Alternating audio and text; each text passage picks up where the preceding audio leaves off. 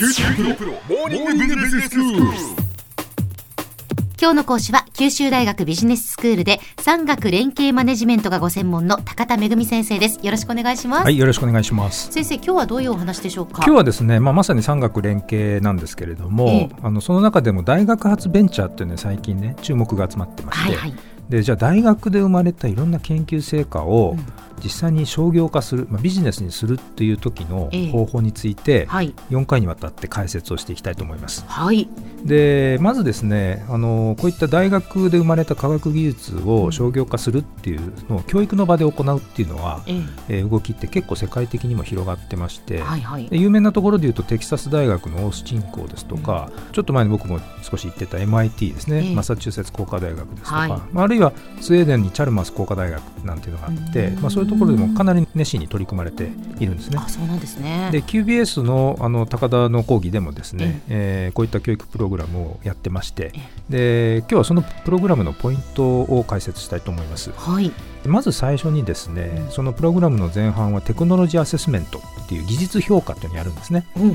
でこれは端的にもう大学で生まれた研究成果をうんどんな市場でどういうふうに実用化できそうかっていうその可能性を見出すっていうことを目的にしています。はいそのためにまずですねその研究成果を生み出した大学の研究者にうん。インタビューをしっかりやって、ええ。そういった発明が生まれた背景も含めて聞いて理解すると。はいはい。で技術の特性をこう把握をしたらですね、今度は企業ですとかの専門家だとかその分野のコンサルタントと言われるような専門家もいっぱいいて、うん。まあ、そういう人たちにその技術の特性を伝えながらずっとインタビューを繰り返すんですね。はいでそれでその分野で一体今何が課題になってるのか、うん。それに対して現状では打ち手が用いられているのかその打ち手を使ってもなお解決できない本当の課題は何なのかはい。っていうことをですねできるだけ具体的に把握するようにします。うん。最初はですねこんな分野かなということで対象の市場っていうのはこう広めに探索をするんですけれども、はいまあ、徐々に徐々に、えっとあやっぱりここかなっていうことで市場をですね、少し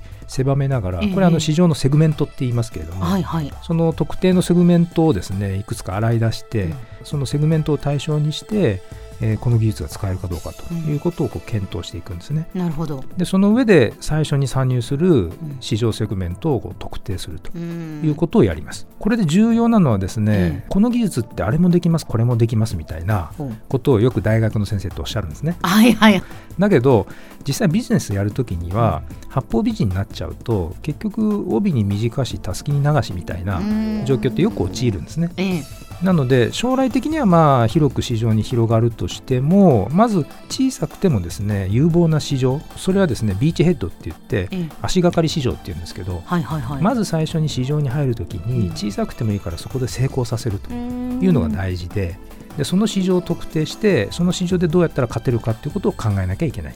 特に大学の技術っていうのはすごくアーリーでええ。まだあんまり十分データも取れてないとか、はいはい技術的に本当にできると言い切れない場合も多かったりするんですね。うん。でなのでやっぱり小さくてもいいから特定の市場で成功できるのかうん。やってみせなきゃいけないと、はでこの市場規模の捉え方としてですね、ん最近はタムサムソムっていう言い方をよく使うんですね、うんタムサムソムですか、はい、タムってえ TAM ってトータルアドレッサブルマーケットっていうことで、はいはい。これは対象市場全体を大きく捉えたものを指します。えはい。例えば、まあ、ラーメン店ビジネスやりたいっていう人がいた場合ん。すべ、ての日本のですねラーメン店のすべての市場規模これを指します、なるほど。ええ。で次のですね SAM っていうのは SAM サービスアブルアドレサブルマーケットっていう言葉の略なんですけど、はいはい。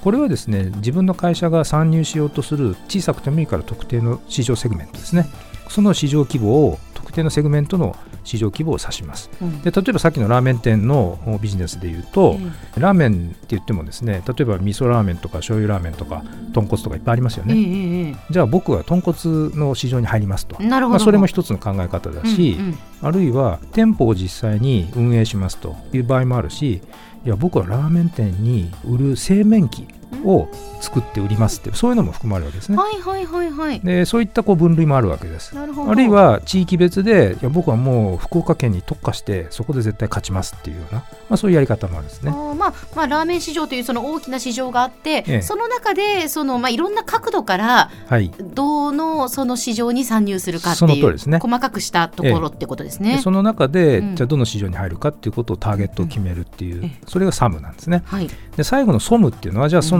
ターゲットとした自分がこう対象とする市場の中で、え実際にどれだけ勝てるのか、えあのソムっていうのは SOM って言ってサービスアブル・オブテイナブル・マーケットって要は自分が獲得できる市場シェアっていうの。は、はいはい。一体その中でどれくらいなのか。ええ。ということを検討するわけです。うん。であとテクノロジーアセスメントで重要なことは技術の特性ですね。それをよく技術のスペックとしてお話しする場合が多いんですけど、うん。それはですね顧客のベネフィット恩恵に置き換えてあげなきゃいけない。はいで例えば 4K とか 8K ってテレビありますよね。うん。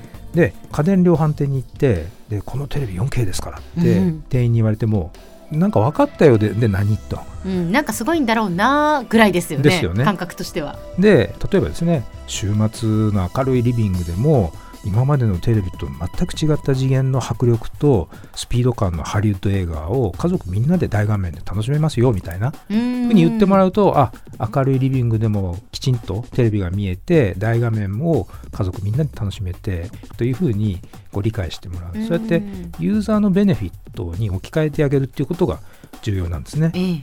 これはですねその新規事業開発をやるときによくプロダクトマーケットフィットっていう言葉を使うんですね。うん。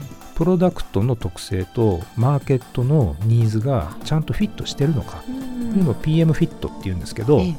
まあ、大学発技術の場合はまだプロダクトができてないので TM フィットテクノロジーマーケットフィットって言った方がいいかもしれないですね、うん。まあ、これを明らかにするっていうことがまあ重要になるわけです。その技術が果たしてそのマーケットにフィットするのかどうかってことですね。そうですね、ええ。はいそうやって最初に参入する市場を特定してその市場を念頭に置いてどんな製品作ればいいかとかプロトタイプをやったり作ったり技術開発をやったりでそれを総合的に勘案してじゃあこの技術だったらどんな市場にどういう製品で入っていけばいいかっていうことを明らかにするっていうのがテクノロジーアセスメントの全体像なんです。では先生今日のまとめをお願いします。はい、えー大学発技術の商業化これを可能性を検証するテクノロジーアセスメントでは、えー技術と市場の適合性すなわちテクノロジーマーケットフィットっていうのを専門家インタビューを通じながら検証していくということが重要です。今日の講師は九州大学ビジネススクールで産学連携マネジメントがご専門の高田恵先生でした。どうもありがとうございました。はい、ありがとうございました。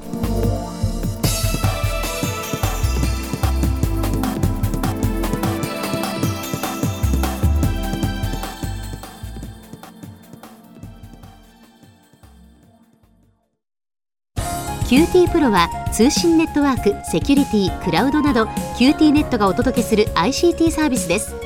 九州中に展開した光ファイバー網を基盤に一番身近なビジネスパートナーとして九州の企業自治体の皆様をサポートします。詳しくは QT プロで検索を。